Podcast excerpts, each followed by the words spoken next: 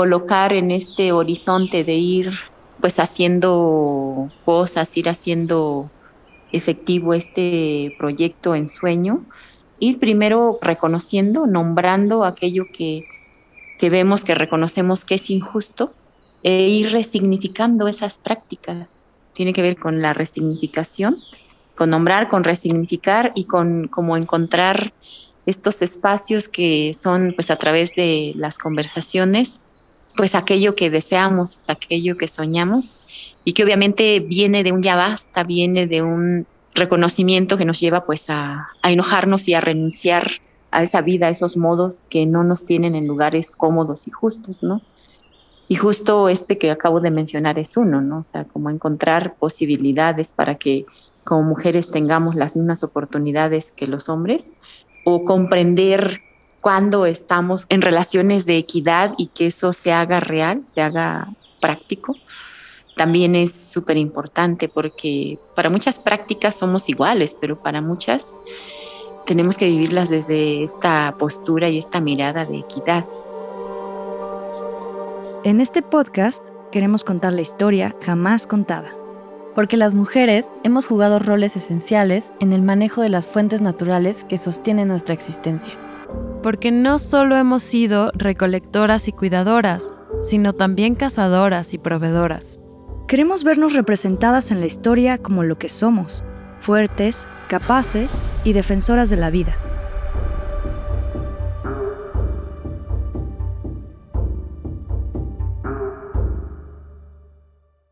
¿Se han preguntado cuál es la raíz social que nos da la capacidad para tomar decisiones en conciencia, con libertad y creatividad de pensamiento? Se escucha laberíntica y profunda esta pregunta y por eso queremos deshilacharla poco a poco con ustedes. Para eso, en este episodio vamos a hablar sobre la poderosa y hermosa capacidad social y también individual que ya lleva largo tiempo construyendo un camino en la historia de la humanidad. Un camino de constante aprendizaje, replanteamiento y evolución, con una única finalidad muy clara, educar.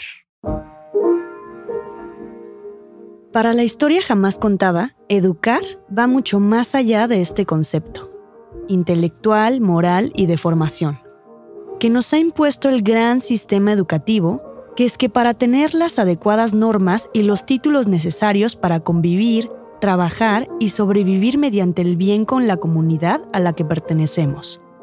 Nosotras pensamos un poco diferente a eso. Educar también es conectarnos con lo que sentimos, cuando estamos presentes para escuchar y ver toda la vida que integra el planeta Tierra. Es asombrarse al aprender, es tener el gusto de compartir y reconocer todo lo que ya somos, de reaprender y reajustar nuevos modelos que sí logren sostener y luchar por un mundo ultradiverso y ultracapaz de regenerarse, social, económica, ambiental y educativamente. Bienvenidas, bienvenides y bienvenidos. Este es el capítulo de educación que la historia jamás contada hizo para todos. ¿Se acuerdan de esta gran red de micorrizas que hablamos en el capítulo de diversidad parte 1? Y del pensamiento sistémico que construye círculos viciosos y círculos virtuosos? Ahora podemos ampliar esta idea profundizando en la educación como elemento del sistema social y ambiental al que todos pertenecemos. Actualmente tenemos infinidad de información acerca de lo que es la educación y podemos inclinarnos por unas o por otras. Pero, ¿cuál es el propósito esencial de educar? Hemos aprendido que nosotros, nosotras somos pues facilitadores de estas conversaciones, de la palabra, de la escucha. Y también a partir de esto que escuchamos, que se nombra, a partir de la pregunta, pues a partir de ahí volver a hacer nuevas preguntas para irnos conociendo, irnos reencontrando, ir haciendo pues estos tejidos que nos permiten eh, reconocernos y mirarnos, pues no solo como mujeres, sino como familias, como comunidades, ¿no? Para justo todos y todas como encontrar los comunes que compartimos y a ellos apostarles para fortalecerlos y para que pues haya estas prácticas que nos generan este bienestar Nosotros visibilizamos una responsabilidad o un rol en primero pues reconocer que con quienes interactuamos son sujetos, ¿no? Son sujetos, traen conocimientos, traen habilidades, traen experiencias, o sea, no, no son personas que vienen a aprender, sino más bien somos personas que interactuamos y que aportamos nuestros conocimientos, nuestras habilidades, capacidades para seguir construyendo juntos y juntas, ¿no? Y bueno, lo que buscamos construir pues es este otro mundo que deseamos, que soñamos, ¿no? Donde, donde vive, donde está presente, ¿no? La justicia, la dignidad y todo aquello pues que la hace o le hace posible, ¿no? A esto, a esto que, que pues todo el mundo estamos como visualizando y tratando de que sea posible, ¿no? Y entonces en ese sentido nuestro papel es como compartir, acercar, brindar herramientas, información, conocimientos, ¿no? Porque no todos los conocimientos están ya construidos, ¿no? Para, pues, potenciar, ¿no? Potenciar este, este ser, este sujeto. Y juntos, juntas, pues, mientras estamos en estos espacios y procesos, comunidades compartiendo, pues ir juntos haciendo esta construcción. Yo podría decir que, que la educación es una oportunidad para transformar nuestra realidad, para seguirnos cuestionando, pero que busque un, un, bien colectivo, un bien común. Una de las preguntas que se hacían los filósofos de la educación era ¿El para qué de la educación? Siguiendo al educador Paulo Freire, el fin de la educación es mantener y acrecentar el potencial de las personas, salvaguardar su impulso vital y generar los medios para acrecentar sus recursos y capacidades. La manera en que Freire concibe la metodología educativa queda expresada en principales coordenadas del proceso educativo como acto político y acto de conocimiento. Las describe como la capacidad creativa y transformadora del ser humano, la capacidad de asombro que cualquier persona tiene sin importar la posición que ocupe en la estructura social, y la naturaleza social del acto de conocimiento y la dimensión histórica de este mismo. Entonces, los cuidados del conocimiento son parte fundamental del desarrollo de nuestra personalidad y de nuestras capacidades de poder enfrentarnos al mundo tal cual es. ¿Sabías que la mayoría de las personas que dedican sus tiempos a compartir este conocimiento son mujeres? Y una pregunta constante en la educación es el por qué. Ahorita la licenciatura tiene un porcentaje muy alto de mujeres y eso ha sido muy interesante porque de alguna manera refleja cómo hay un interés y una integración mayor, ¿no? a pesar de que las condiciones en el contexto rural siguen siendo muy difíciles. O sea, me refiero difíciles a que la reproducción social en una comunidad, lo que es esperado de las mujeres en las comunidades, pues es embarazarse, criar, estar en la casa, cuidar a los hijos, cocinar, todo lo relacionado como a esto eh, estereotipo de género, ¿no? y que históricamente se ha venido pues heredando, ¿no? De alguna manera y que ahora estamos intentando cuestionar. Entonces, en la licenciatura se vuelve muy, muy importante que hoy haya un, un porcentaje alto de mujeres y de mujeres de las comunidades, ¿no? Que desean y deciden formarse y de alguna manera seguir proponiendo en sus espacios, en sus territorios. Los resultados más recientes de la Encuesta Nacional de Ocupación y Empleo muestran que en México, hasta el 2020, había 1.2 millones de docentes en la educación básica. ¿Y qué creen? 69.9 son mujeres y el 30.1 son hombres.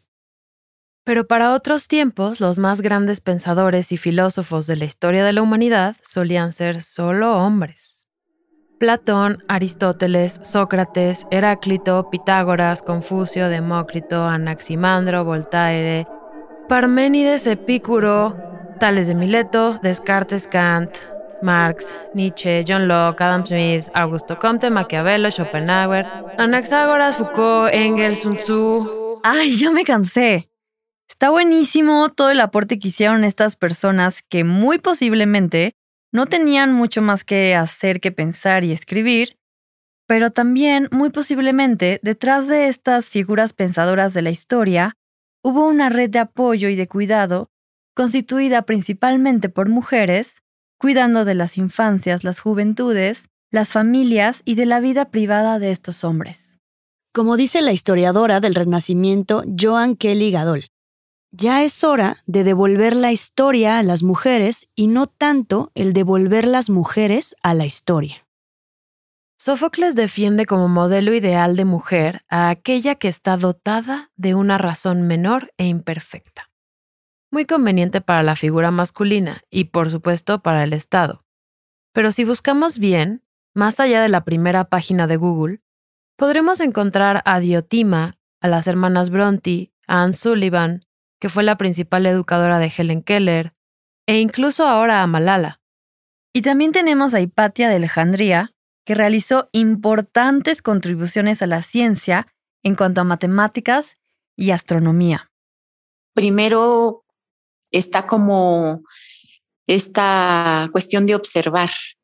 Si unas mujeres se dieron cuenta que otras mujeres pudieron estudiar, pues otras mujeres también se han animado, ¿no? Ha sido un referente. Mujeres por delante han sido referente para que otras mujeres pues sigan, ¿no? Sigan esos caminos, esos procesos de animarse a estudiar.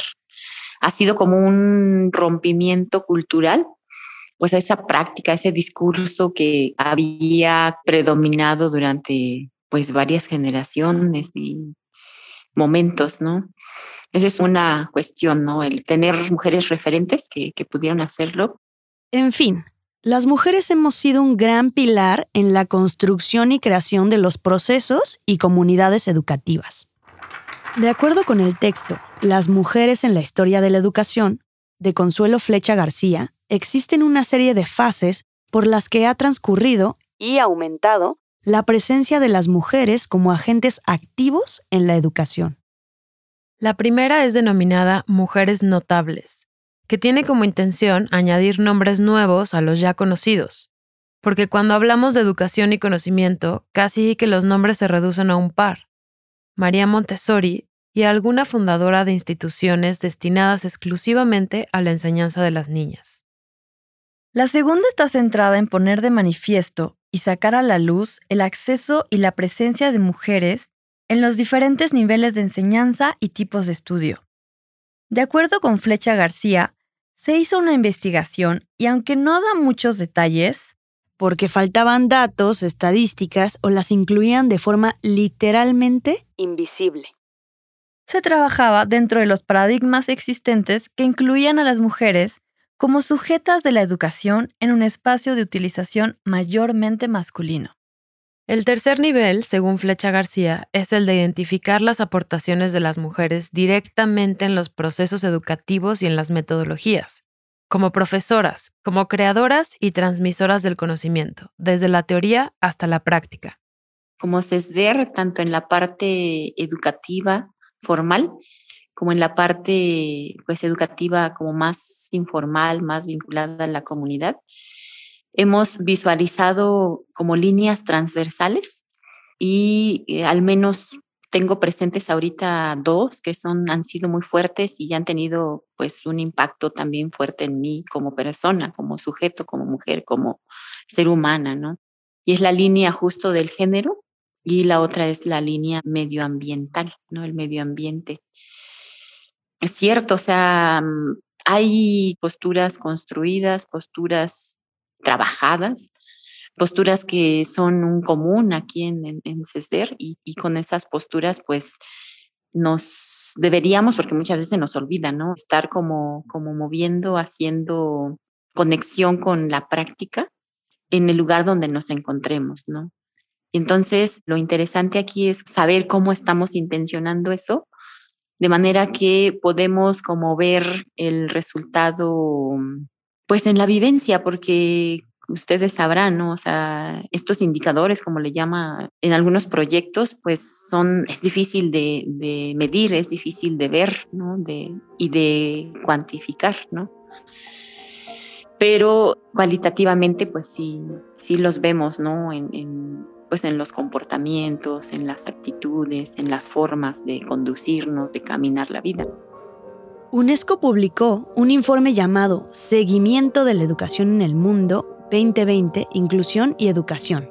Todos significa todos donde analiza los progresos de 209 países en su intento de conseguir los objetivos de educación de la Agenda 2030 para el Desarrollo Sostenible, y señala que hay 258 millones de niños y jóvenes que quedaron totalmente fuera del sistema educativo, donde el principal obstáculo para su acceso fue la pobreza.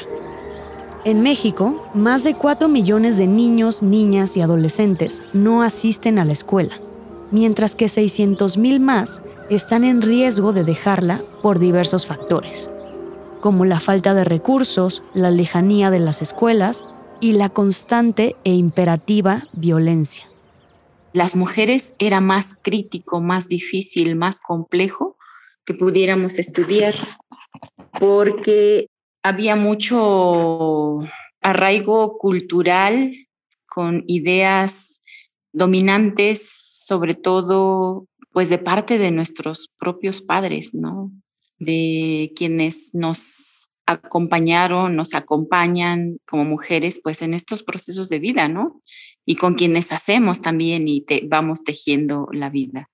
Entonces, afortunadamente yo en mi familia, quien condujo, digamos, pues el hacer y, y la vida en ella, en la familia, pues fue mi mamá. Y también tuve la oportunidad de tener un padre pues muy amoroso, muy cariñoso, muy tranquilo. Y él, digamos que fue quien pues se encargaba de esa parte, ¿no? Mi mamá fue, o es, porque vive, mi papá ya descansa en paz. Mi mamá fue la exigente y, y quien nos, nos formó pues desde ese lugar de la exigencia. Se decía que mm, el destino de nosotras las mujeres era pues trabajar mientras fuéramos jóvenes y el destino era irte a emplear pues a las actividades domésticas en, eh, a la ciudad.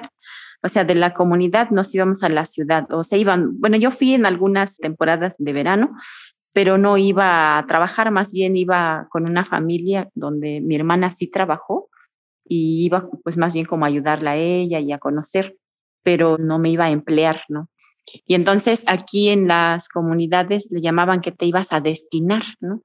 Y destinarte era que te ibas de empleada doméstica. Y después de, pues ya que llegabas a la edad de que ya tenías que juntarte o casarte, pues ya, ese era el destino, ¿no? Emplearte, irte de, a casa, pues a las labores del hogar y después casarte, juntarte y, ya, reproducir la vida, pues teniendo familia, hijos y, y ya, como los mismos esquemas, las mismas formas, las mismas tradiciones que tuvo pues nuestra mamá, ¿no? Y hacer organizada y dominada o mandada por el hombre, ¿no? Así era la, la costumbre en esos años, ¿no? En los, en los ochentas yo lo escuchaba mucho. Que es Esder llegara en el 82 a aperturar la telesecundaria, pues por eso digo que fue una gran oportunidad para nosotras las mujeres, sobre todo, porque empezó a cambiar esta idea hacia los, nuestros papás. Se empezaron a, a dar cuenta que pues las mujeres sí podíamos estudiar, ¿no? Y que no solamente pues podíamos estar en, en casa pues reproduciendo los roles que nuestras mamás ya venían haciendo desde pues sus abuelas, sus bisabuelas. Además, los niños y niñas que sí van a la escuela tienen un aprovechamiento bajo de los contenidos impartidos en la educación básica obligatoria por la falta de los derechos humanos básicos para el buen desarrollo de su ser. Y también hablar de aquellas personas que viven en comunidades indígenas y están particularmente en riesgo de no tener acceso a la escuela por no hablar español. En México, uno de cada diez adolescentes que solo habla su lengua indígena materna asiste a la escuela, en comparación con siete de cada diez del resto de la población que sí tienen acceso a la educación por hablar español. Y de las reflexiones yo creo que más fuertes que tuve, pues fue reconocer cómo estaba siendo desde la lengua materna negada por la misma escuela. Allá pues había, había como diferentes posturas también en los docentes, había docentes que querían fortalecer el aprendizaje la escritura de la lengua materna y había quienes no. Y eso sucedía también en los papás. Entonces me acuerdo mucho de una niña que nos decía, es que acá nuestros papás nos dicen que no escribamos en nuestra propia lengua porque solamente va a ser útil en donde vivimos, aquí. En ningún otro lugar va a ser útil y entonces a nuestros papás no les hace sentido que aprendamos a escribir ¿no? en nuestra lengua materna sí me dejó pensando mucho esto, ¿no? Porque decía, bueno, pero ¿por qué? O sea, ¿por qué no poder escribir desde su propia identidad, desde lo propio? Trabajamos también en irnos reconociendo y ir dándole fuerza a nuestra palabra, a nuestro sentir, a nuestro pensar. En la historia jamás contada, tenemos claro que necesitamos hacer visibles los relatos de lucha, de retos y de logros que comunidades como las de Nachita han enfrentado con dignidad, amor y libertad de pensamiento y espíritu.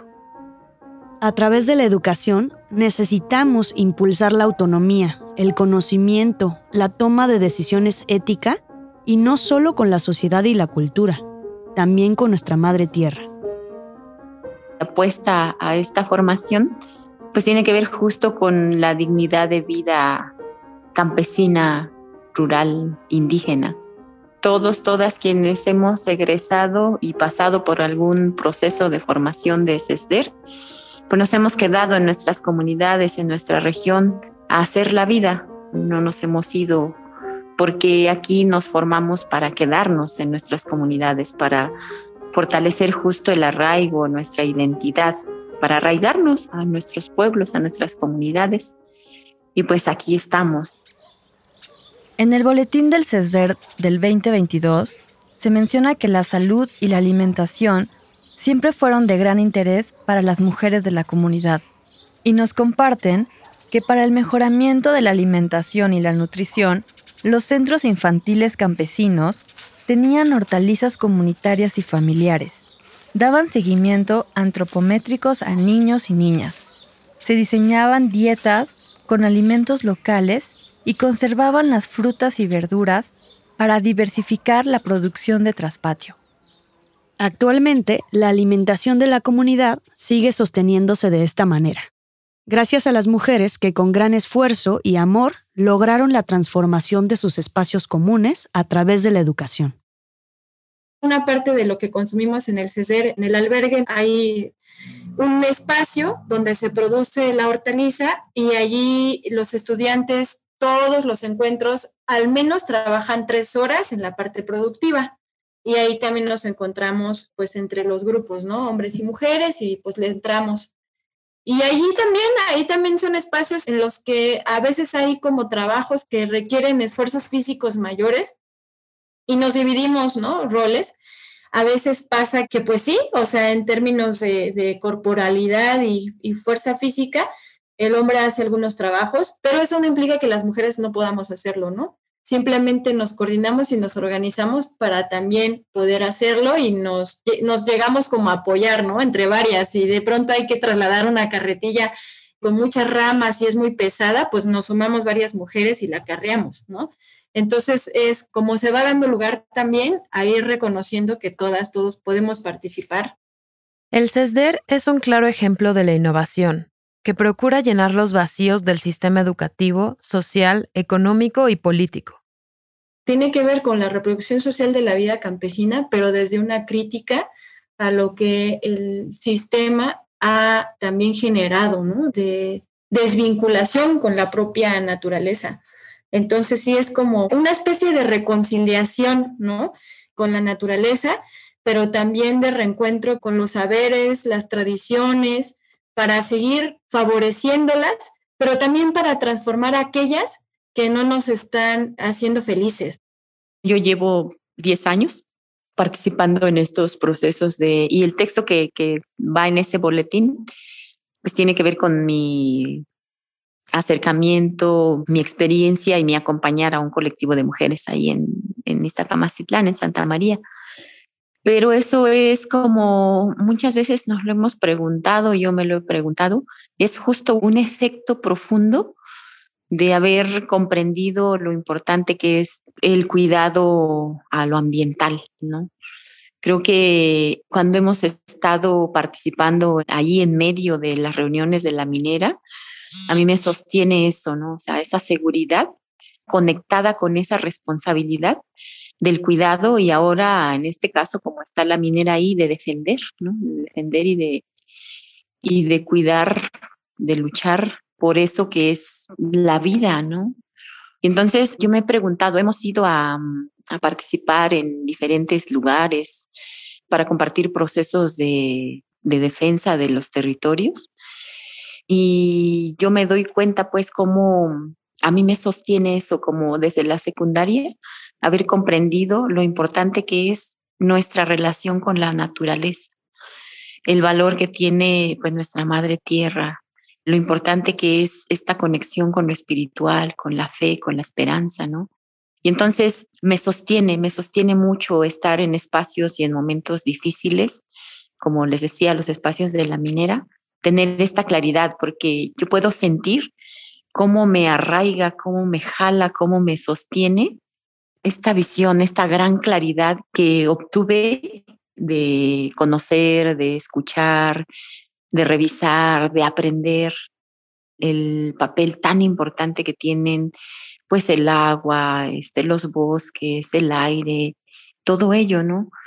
Entonces se me hace importante decirlo porque en otras, otras experiencias de luchas nos preguntan, nos dicen, qué raro que ustedes estén aguantando tanto tiempo en una lucha y no se desintegren y no tengan problemas y no fácil se dejen este, manipular y, les dividan y así, ¿no?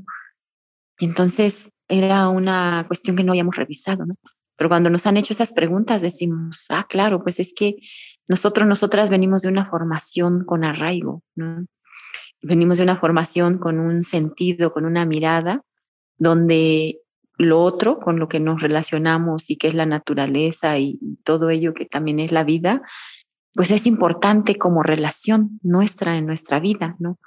No miramos al agua como mercancía, a los bosques como recurso que se puede vender. Tiene un gran sentido, un gran significado y mantenemos y sostenemos una conexión importante con ello, ¿no? Y es desde un lugar de responsabilidad. De acuerdo con Benjamín Berlanga, cofundador del CESDER, la innovación educativa es aquello que altera, perturba lo no previsible y lo no esperado de alguna manera, es lo que irrumpe en lo que hay, es creación de lo nuevo. La innovación está en un surgimiento más del lado de la pasión que de lo que puede ser previsto y regulado por la razón. Es más iluminación que cálculo. Las experiencias educativas y de vida que nos compartieron Citlali y Nachita son frutos de un largo proceso de ruptura de paradigmas arraigados y son también una gran inspiración para seguir luchando por una vida digna, por el buen vivir. La educación va más allá del salón de clases, la currícula o el papelito que habla. Queremos y necesitamos una educación que impulse la creatividad, la imaginación, el pensamiento crítico, la autonomía y sobre todo el cuidado y la dignidad de todas y cada una de las formas de vida en este planeta, sin importar la lengua, la raza, la nacionalidad, el estrato político o económico. Agradecemos la participación de Ignacia Serrano, integrante del colectivo Unión de Ejidos y Comunidades en cuidado y defensa del agua, la tierra y la vida de Atcolúa, del municipio de Ixtacamaxtitlán, y a Citlali López, asesora en la especialidad de agroecología en la licenciatura en procesos rurales sustentables para una vida digna. Este capítulo está dedicado a las mujeres e infancias rurales que enseñan con su ejemplo e historias de vida. La responsabilidad del cuidado es de todos y de todas desde los lugares donde estemos, ¿no? Y entonces no, no está chido estar diciendo, ay, apoyen a la comunidad, ay, apóyenos, ¿no?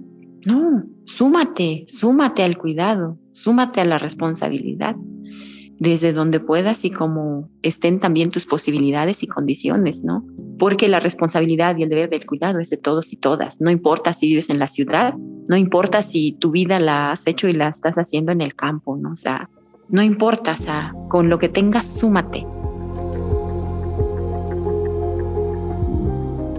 La historia jamás contada es un podcast original de Nodalab. El guion de este episodio fue escrito y editado por Karenia Ángeles, Paloma Ornelas y Sofía Benedicto. La edición de audio fue hecha por Ren Ramírez, el diseño sonoro por Nayeli Chu, la musicalización fue realizada por Jorge González y la mezcla es de Sam Peñalba. El arte de este episodio es de Angélica Cadena y la creación de contenido de Fernando Rubín. Acompáñanos a construir nuevas narrativas en las cuales las mujeres y la naturaleza tomamos el lugar que nos corresponde, el de la protección y la preservación de la vida.